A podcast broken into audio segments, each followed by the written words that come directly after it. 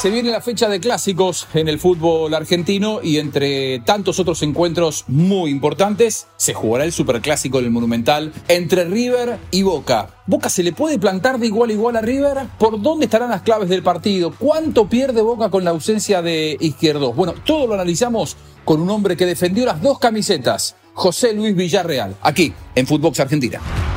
Juanjo Buscalia presenta Footbox Argentina, un podcast exclusivo de Footbox. Llegará la orden de Francisco La Molina y el derechazo. Allí va Villarreal, gol de Boca. José Luis Villarreal dice que Boca le está ganando en 15 minutos del segundo tiempo a la luz por 1 a 0. Equipo que gana no se toca, dice una verdad de Perogrullo en el fútbol mundial. Boca viene de ganar contra estudiantes el último fin de semana eh, y en el partido contra estudiantes realizó un cambio notable eh, con respecto a lo que venía mostrando Bataglia. Lo sacó a Campuzano, que era de los jugadores más indiscutidos en el torneo pasado, y lo puso a Paul Fernández. ¿Por qué? Porque notaba Bataglia que la presencia de Campuzano más Paul Fernández más Ramírez hacía que todo fuera muy lento, muy trabado y con poca verticalidad en la mitad de la cancha y Se lo sacó a Campuzano, el de más marca, lo puso a Paul Fernández como mediocampista central, lo incluyó al pibe Medina y lo soltó un poquito más a Ramírez para eh, que trate de ser la rueda de auxilio de Aaron Molinas, el enganche que se perfila inclusive para ser titular el próximo domingo en el Monumental, si es que Oscar Romero no se recupera físicamente. Ahora, ¿tiene que cambiar o no? Pensando en el duelo ante, ante River en el Monumental. Una cosa es visitar a estudiantes y otra cosa es visitar a River, que tiene mucho juego, y hay que plantarse, ¿no? Ante, mitad, ante una mitad de la cancha en donde está Enzo Fernández, donde está Enzo Pérez, dos jugadores con nivel de selección, dos jugadores que son de lo mejor del torneo argentino. Mejor que hablarlo yo y analizarlo yo, que lo haga José Luis Villarreal Villita, hombre que jugó en River y en Boca. ¿Qué debe hacer Bataglia? José Luis, ¿tiene que cambiar o tiene que plantarse con el mismo medio campo que jugó en La Plata? ¿Cómo está, Villita? Y mirá, más allá de que a Boca le fue bien en La Plata, como bien lo decías vos en la, en la previa, me parece que sería un error de parte de Bataglia jugar con un solo volante de contención, porque si hay algo que hace River es justamente lastimarte en esa zona del campo, ¿no? Más allá de que por ahí River lo que tiene, y esto lo digo por experiencia propia, porque me tocó vivirlo aquí en Estados Unidos en un amistoso frente a River, no solo te saca ventaja con esos mediocampistas de buen pie que tiene la mitad del campo, sino que también los laterales cuando se lanzan al ataque. Y, si River te ensancha mucho el terreno de juego, como vos bien decías, con los laterales, y encima no tenés un mediocampista tapón, eh, que podría eh, ser Campuzano, ese mediocampista tapón, probablemente se pueda dar mucho esto de que los centrales terminen jugando mano a mano contra delanteros eh, o muchos llegadores, porque River más que delanteros, tiene muchos llegadores, mediocampistas de buen pie. Lo sumó a Barco, lo tiene a, bueno, Palavecino, que fue de los mejores en el campeonato pasado. Digo, lo que tiene que evitar Boca es justamente que le llegue el mano a mano contra sus centrales. Por eso vos decís, ¿debería jugar Campuzano? Sí, yo creo que sí, porque además, este, ¿qué es lo que tiene River? Eh, al jugar solamente casi con un hombre de punta, ¿no? En este caso que es Julián Álvarez, River este, rompe muchas líneas hacia adelante con sus mediocampistas. Cualquiera que juegues, ellos, este, cuando me tocó eh, vivir esa experiencia acá, ellos te decían, nosotros aseguramos una gran tenencia de la pelota cuando tenemos buenos mediocampistas de pie, este, técnicamente dotados.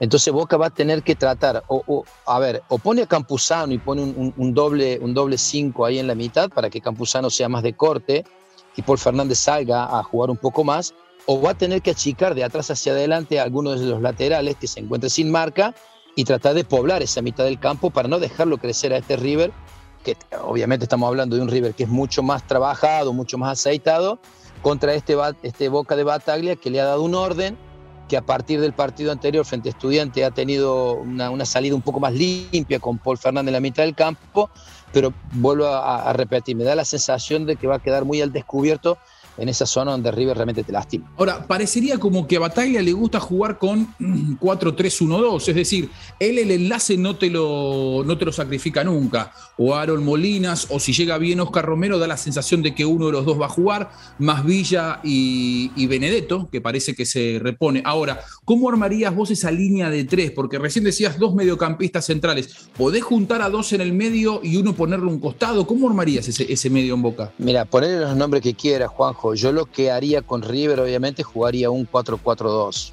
Este, no jugaría con tres en el medio.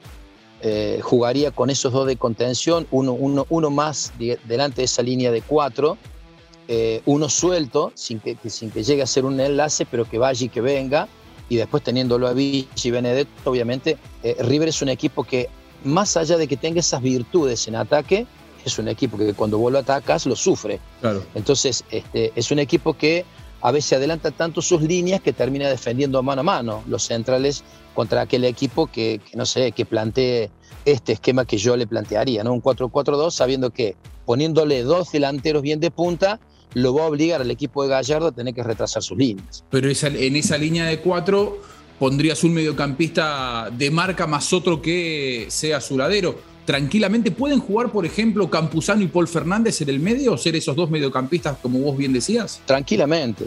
A mí me da la sensación de que Campuzano es un, es un hombre más de corte. Claro. Este, y Paul Fernández, lógicamente, es un hombre mucho más de juego.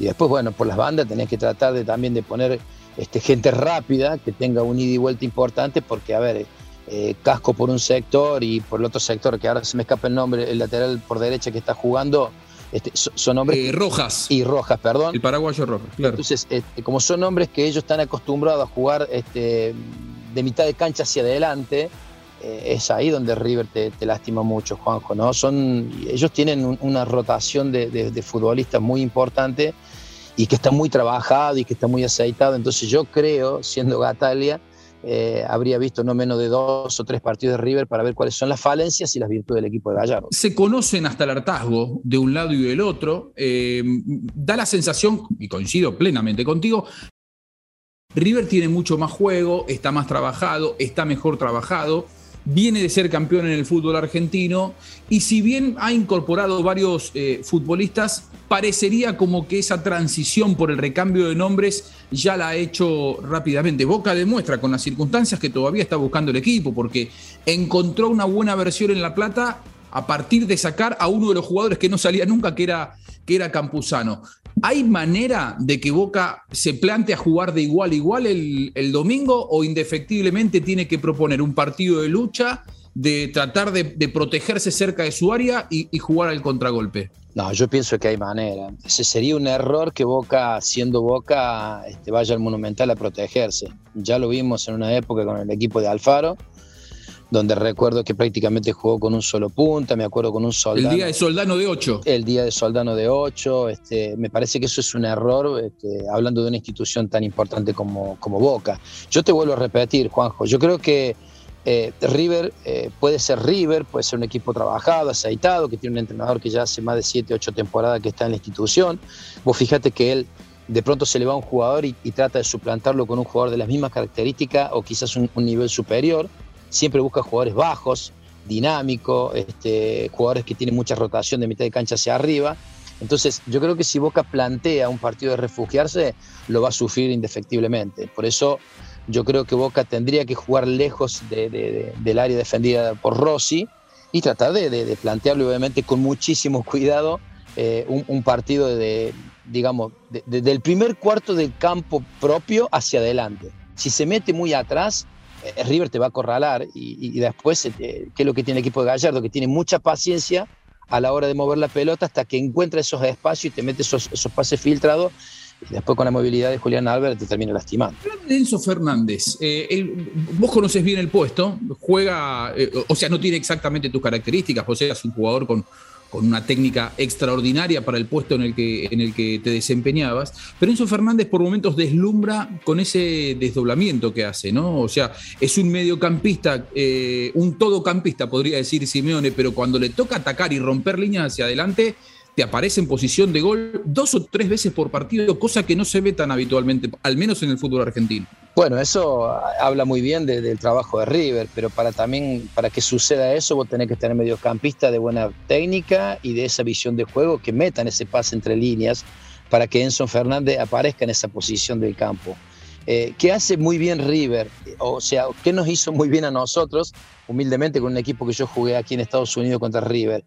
Eh, eh, hacían descender a los, a los puntas, que en ese momento creo que era Girotti y Matías Suárez, y después los que rompían línea hacia adelante eran, eran los, los, mediocampistas hacia adelante. En ese día, ese día fue Enzo Fernández, también fue Palavecino, y ese movimiento fue muy difícil para nosotros este, poder este, neutralizarlo. Yo creo que este movimiento Boca lo tiene que tener mucho más claro, estamos hablando de las dos instituciones más importantes del país, y lógicamente es el, es el clásico que todo el mundo quiere jugar, así que me da la sensación a mí que Boca tiene que hacer el partido perfecto para ganarlo y River, obviamente, no perder la concentración y seguir con esos movimientos, este, teniendo en cuenta esto que decías vos, Juanjo, que es muy importante. Para hacer esos movimientos de que un mediocampista desde atrás rompa línea hacia adelante, tenés que tener el compañero que meta la pelota en el momento exacto y justo para poder lastimar al rival. Claro, River, eh, uno se pone a mirar el plantel de River y son todos llegadores. Vos bien lo decías en el arranque, un solo delantero que tampoco te da tanta referencia, porque Julián Álvarez traza diagonales de manera extraordinaria, de hecho eh, eh, vive ponderando esa característica el propio Pep Guardiola, pero después tenés a Simón, a De la Cruz, a, Barco, a Palavecino, bueno, Enzo Fernández que llega, Digo, es muy difícil cuando te enfrentás a un equipo, como vos bien decías, que por ahí te atrae marca por un lado, pero además te ensancha la cancha con los laterales porque son dos laterales que son de llegar, porque si no juega Rojas, por ejemplo, el paraguayo también te puede llegar Herrera, que vino de San Lorenzo, cuya principal característica es también que, también llega al gol y que también llega a posiciones de ataque. Sí, y no te olvides también, Juanjo, este, la subida de los laterales, Rojas por un sector, pero fundamentalmente lo otro, ¿no?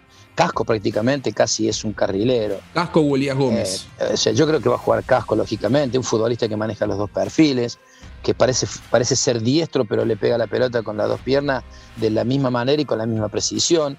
Eso también en el fútbol termina sacándote ventajas. Entonces, por eso vuelvo a repetir, Boca va a tener que ajustar muchísimo esos detalles. Eh, la movilidad de, los mediocampistas que, que van hacia adelante, la subida de los, de los que, de los que este, salen de atrás hacia adelante de los laterales. Por eso digo que Boca tiene que hacer el partido perfecto y River, si mantiene la estructura, lógicamente aparece en la previa como el favorito. ¿no? ¿Cuánto pierde Boca con la ausencia de izquierdos, eh, José Luis? Porque es su capitán, es su referente, su puntal en la última línea, se complementa bien con, con Marcos Rojo.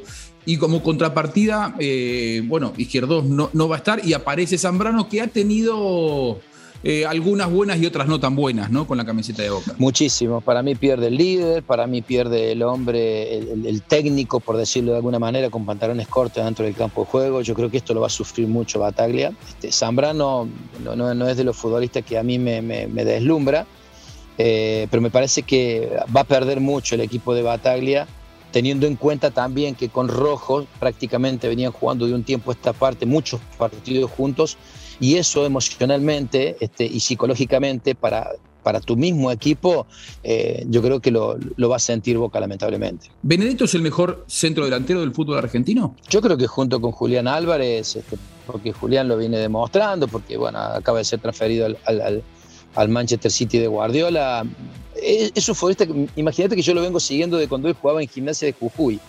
Este, y lógicamente después de su paso por, por, el fútbol francés, que lo seguí mucho, por el, por el fútbol español, con el Elche, eh, termina yendo a la institución donde él más cómodo se siente y para mí es un delantero fantástico, mucho más de área, ¿no? Teniendo en cuenta que Julián Álvarez por ahí se mueve por todo el frente de ataque y es un futbolista también con, con muchísimas características técnicas que un entrenador siempre quiere tener. Un lujo que nos dimos aquí en Footbox eh, Argentina, hacer la previa con un emblema, después un paso por, por River Plate, más allá de que su, sello eh, para toda la vida es el de el pirata cordobés Belgrano de Córdoba. José Luis Villarreal, un lujo. Villita, eh, un abrazo enorme y, un placer hablar contigo como siempre. Un abrazo gigante a la distancia, Juanjo. Ha sido un placer para mí tener que hablar de, de las dos instituciones más importantes del país.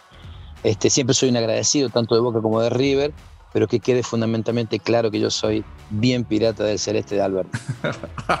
Abrazo grande. José Luis Villarreal, aquí en Footbox Argentina, un verdadero placer. Se viene el River Boca y ya lo palpitamos aquí en nuestra plataforma. Como siempre, que pase bien. Footbox Argentina con Juanjo Buscalia, podcast exclusivo de Footbox.